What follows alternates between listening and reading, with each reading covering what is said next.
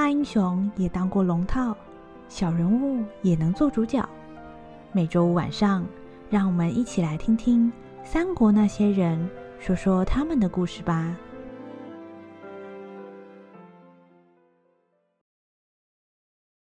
第七集，那个皇帝。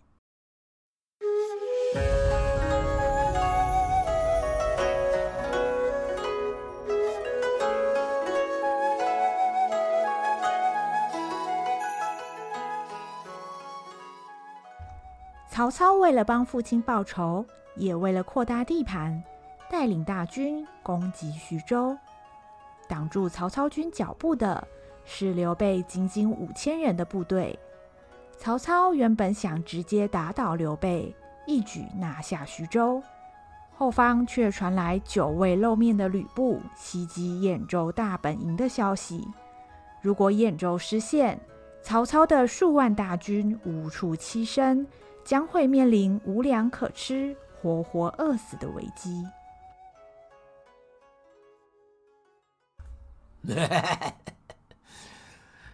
想不到啊，竟然是吕布！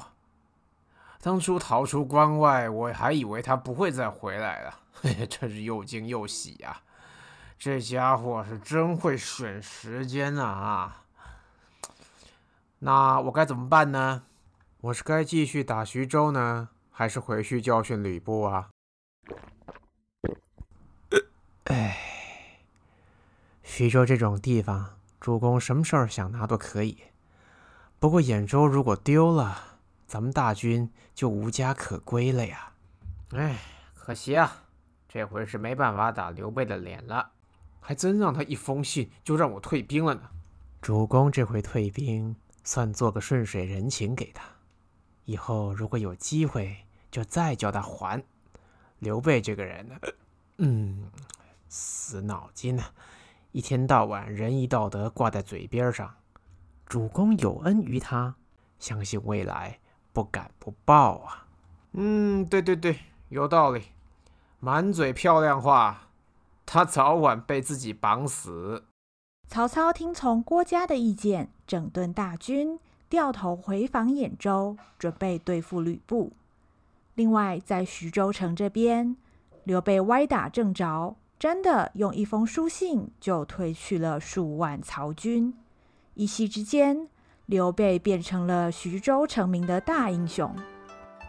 嘿，玄德大人真是太厉害了！哎，不过是写一封信而已，我那个曹贼哈就望风而逃啊。哎，如果真的打起来哈，肯定杀得曹贼落花有水啊！哦，不愧是我们人民的希望，汉室的救星哎！啊，希望他可以一直待在徐州保护我们呐、啊。陶谦对此结果虽然难以置信，但是也不得不承认，刘备这次来到徐州，确实达成了退敌的任务。虽然眼前的燃眉之急暂时已经解决。徐州城依然必须面对未来的危机。曹操如果解决了兖州的危机，还是可能卷土重来。所以陶谦便邀请刘备留下来，继续协防徐州。由于陶谦不断游说，加上百姓的请求，盛情难却之下，刘备三兄弟便带着兵马进驻了徐州附近的一座城，名叫小沛。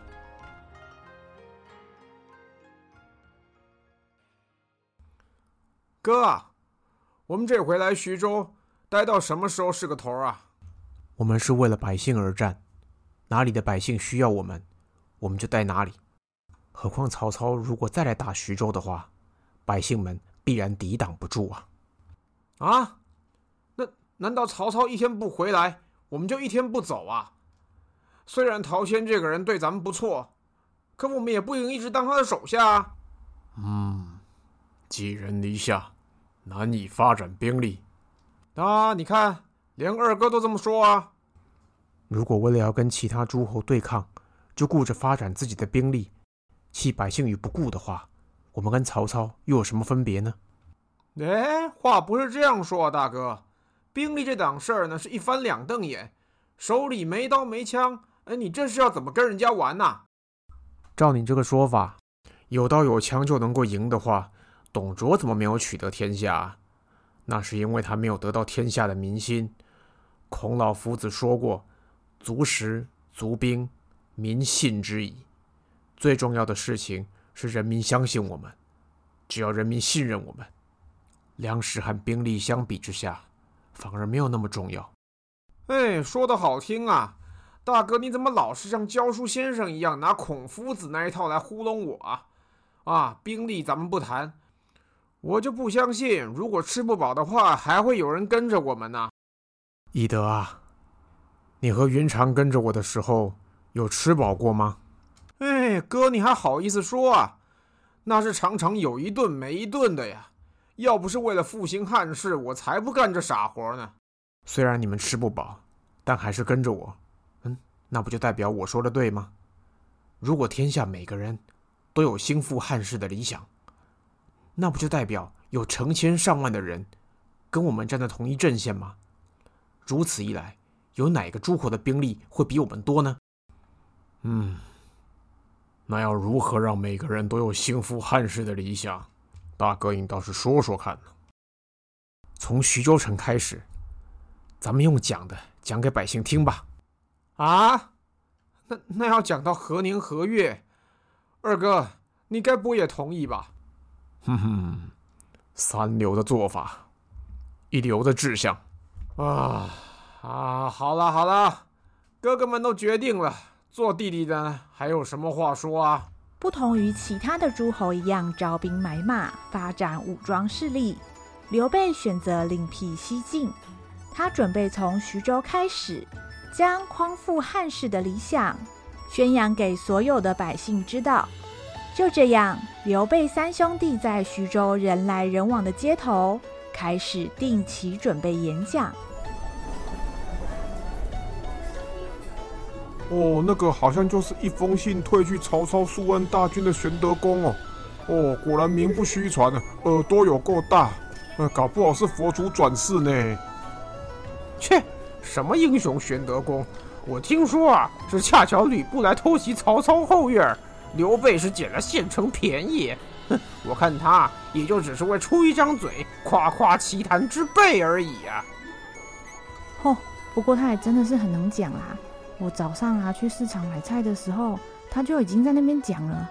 后来啊，我逛了一个时辰回来，他还在讲哎。起初驻足聆听刘备长篇大论的只有寥寥数人，几天之后，停下来听演讲的慢慢变成了数十人。附近经过的群众听到刘备激昂的演说，以及看到有人聚集，也开始停下脚步。甚至有人搬了板凳过来，坐在旁边听。过了一个月左右，由于聚集的人数众多，刘备演说的地点慢慢也必须移到比较宽敞的广场。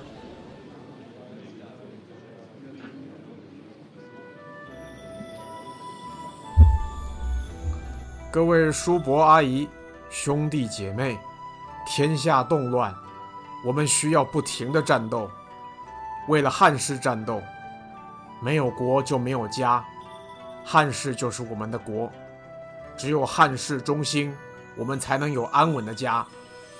如今汉室倾颓，奸臣窃命，正需要大家上下一条心，救皇上，扶汉室。救皇上，对对对对。刘备的演说打动了徐州百姓的心。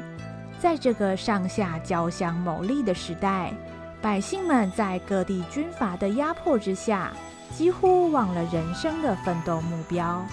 但“扶汉室”这个口号，仿佛又将百姓的初心唤起。但是，除了扶汉室，还要救皇上。那皇上现在究竟怎么样了呢？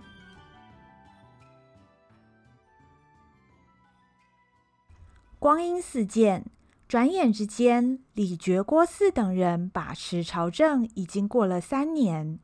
小小年纪就登上皇位的汉献帝，虽然大部分的政权都依然掌握在李傕、郭汜等人的手里，但是随着时间的经过，汉献帝也慢慢长大，加上朝中仍然有许多想要维稳汉室的大臣，例如太尉杨彪和之前的太仆朱俊，他们暗暗教导并辅佐着汉献帝，甚至为献帝收集情报、分析局势，并让献帝学习了许多的知识。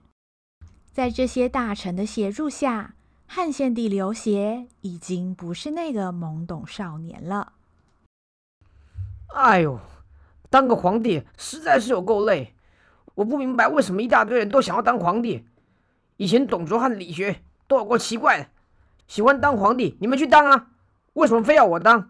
然后再要我准你们做事啊？反正还不都是你们决定？难道我叫你们不要做，你们就不会做吗？李傕、郭汜共同掌握着朝政。原本这两人在凉州时都是同生共死的战友，然而两人一夕之间大权在握，从来没有管制过天下的李郭二人，面对错综复杂的朝政以及层出不穷的动乱，都只会采取非常拙劣的方式来处理。每次遇到有意见不同的时候，常常争执不下。最后总是李傕发号施令，本来是平起平坐的两人，慢慢开始产生了嫌隙。哼，姓李的算什么东西？论智慧跟武功啊，我一直比他高一点点。听他指挥只不过是给他面子。如果少了我这支军队，就凭你，难道镇得住朝廷百官吗？还真以为他是老大？我操！凭什么都是叫李郭李郭？为什么不叫郭李呀？权力使人腐化，一山不容二虎。李傕、郭汜开始互相怀疑、猜忌，两个人的气氛也不像当初进京时那样融洽。时间久了以后，口头上的争吵慢慢转变为实质的斗争。李珏也变得疑神疑鬼，觉得当初跟他一起进京的郭汜等人，都想要和他争夺大权。李珏嘴上虽然没说，但是在他心里，自己和郭汜等人是不一样的。或者说，李傕认为自己才是老大，所以郭汜等人过去虽然曾经是战友，但现在则都碍手碍脚了起来。而汉献帝和一众大臣也观察到了这个情况。这正是摆脱李郭二人控制的大好机会。既然大家都想要把我当成手里的王牌，那我干脆让他们来抢我好了。所谓两虎相争，必有一伤。现在他们似乎不太和睦，如果他们内部分裂，或许我就有机会逃出长安了。但是要怎么样才能让他们反目成仇呢？谁会最了解他们呢？想必就是他们的军师贾诩了。可我要是去问贾诩、李傕、郭汜的事情，以贾诩的聪明，一定猜到我别有用心。要是他跟李傕他们告密的话，那那我岂不是自找死路啊？汉献帝在被李郭二人挟持的期间，曾经仔细观察朝中的状况。他知道贾诩一直在协助维持朝廷的稳定，也知道贾诩并不认同李郭二人的暴力行径。汉献帝感觉到。贾诩虽然帮李郭二人出谋划策，但实际上贾诩应该是希望东汉王朝能够永续经营下去。冲着这一点，汉献帝希望能够劝贾诩为汉室出一份力，但他也知道，如果贾诩不是他想象的那样，那他就是打草惊蛇，自寻死路。陛下万岁万岁！万万岁！啊，嗯，爱卿快快平身。陛下平日从没召见过臣，今天忽然私下要臣入宫，不知有何要事？啊，嗯，这个素闻爱卿博学多闻，才思敏捷，朕今日已读书，正好读到《孙子兵法》，呃，想与爱卿讨教讨教。贾诩知道自己本是董卓帐下的谋士，献帝有所忌讳。平常上朝的时候，彼此从来没有互动。今天忽然被召入宫中，一向机警的贾诩马上感觉到事有蹊跷。但是对于献帝究竟打着什么样的主意，贾诩又非常感兴趣，所以决定顺着献帝的话接着讲下去。嗯，不敢，臣对《孙子兵法》只能算是小有研究，不知陛下想讨论《孙子兵法》的哪个章节？嗯，朕听说，嗯，观古可以知来，那个《孙子兵法》的传人孙膑，与他的死对头庞涓，本来是同门师兄弟，两个人情同手足，可是后来这个孙膑呢，却遭到庞涓的陷害，差点丢了性命。爱卿，你以为这两个人何以会反目成仇呢？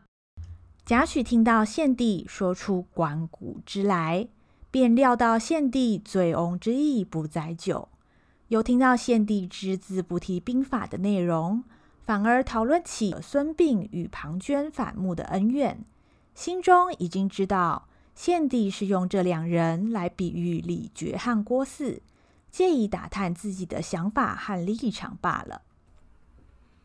臣以为啊，孙膑与庞涓。本来是同窗，志向相同，目标一致，当然可以同穿一条裤子了。但是两人同朝为官，彼此竞争的时候，如果得到的封赏不均，而且只有一个人能出头的话，那这两个人早晚要打起来的。献帝听到贾诩说出封赏不均，而且只有一个人能出头，知道贾诩不但猜到自己的用意，愿意站在自己这边。甚至已经提出了进一步分化两人的计策，不禁大喜。为了避免自己听错了贾诩的言外之音，献帝不放心的再问了一句：“哦，呃呃，爱爱卿说的有理，但是如果两位朝臣为争取封赏而争执不下，那身为国君是否需要居中调停呢？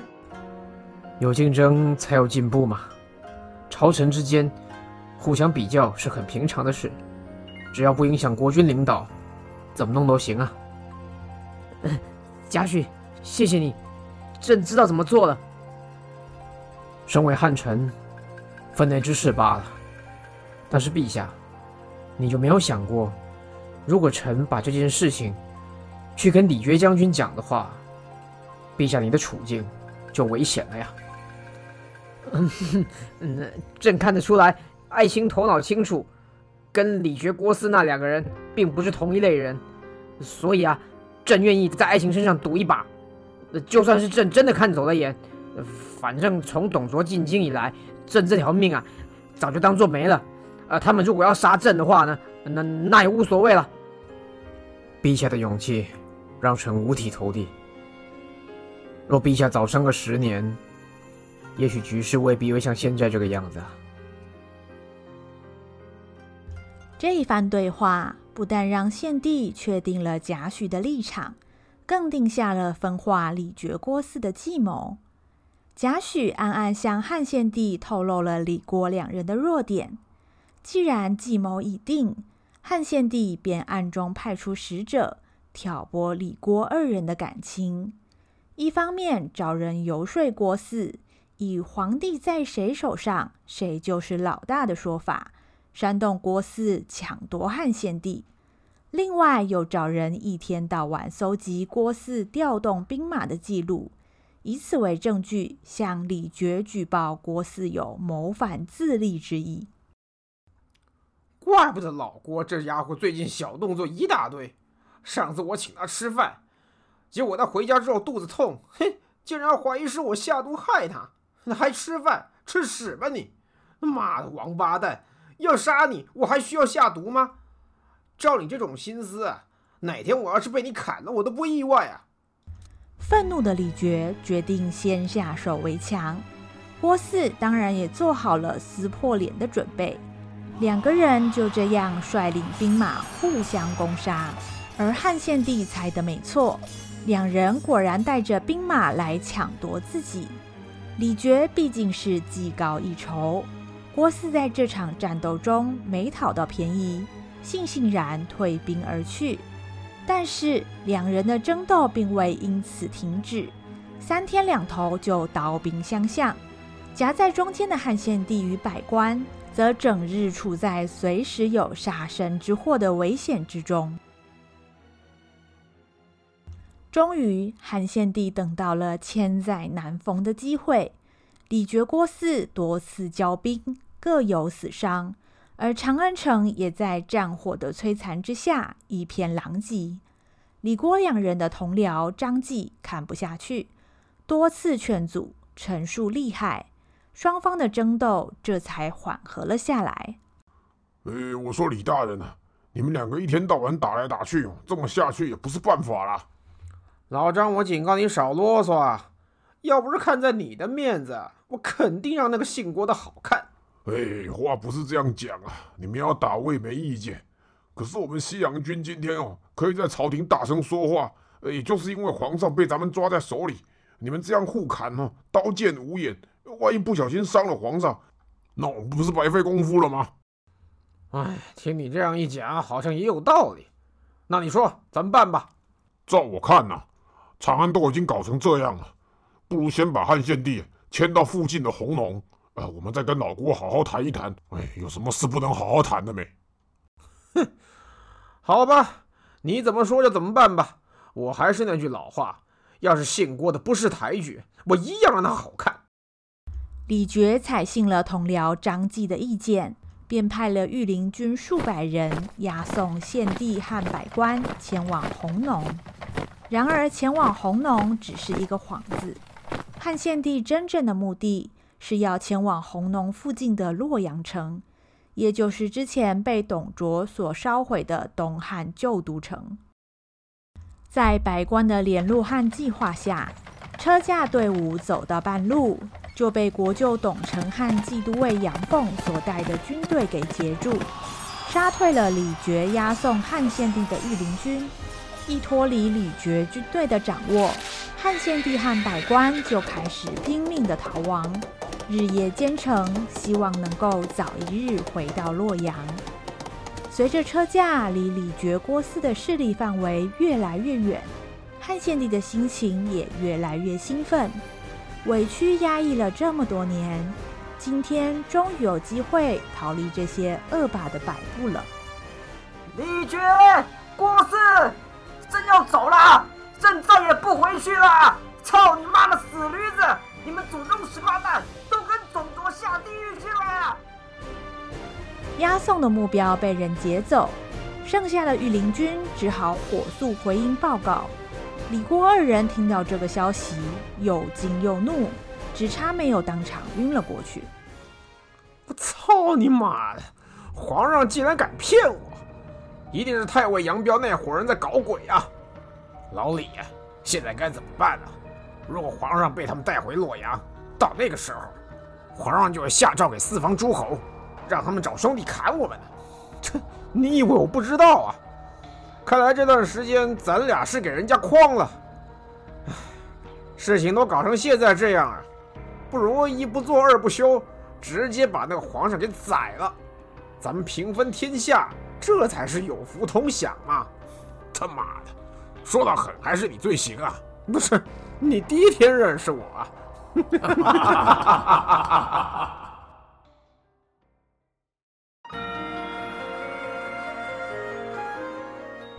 汉献帝与百官脱逃，李郭二人怒从心头起，恶向胆边生。李傕赫然提议杀鸡取卵。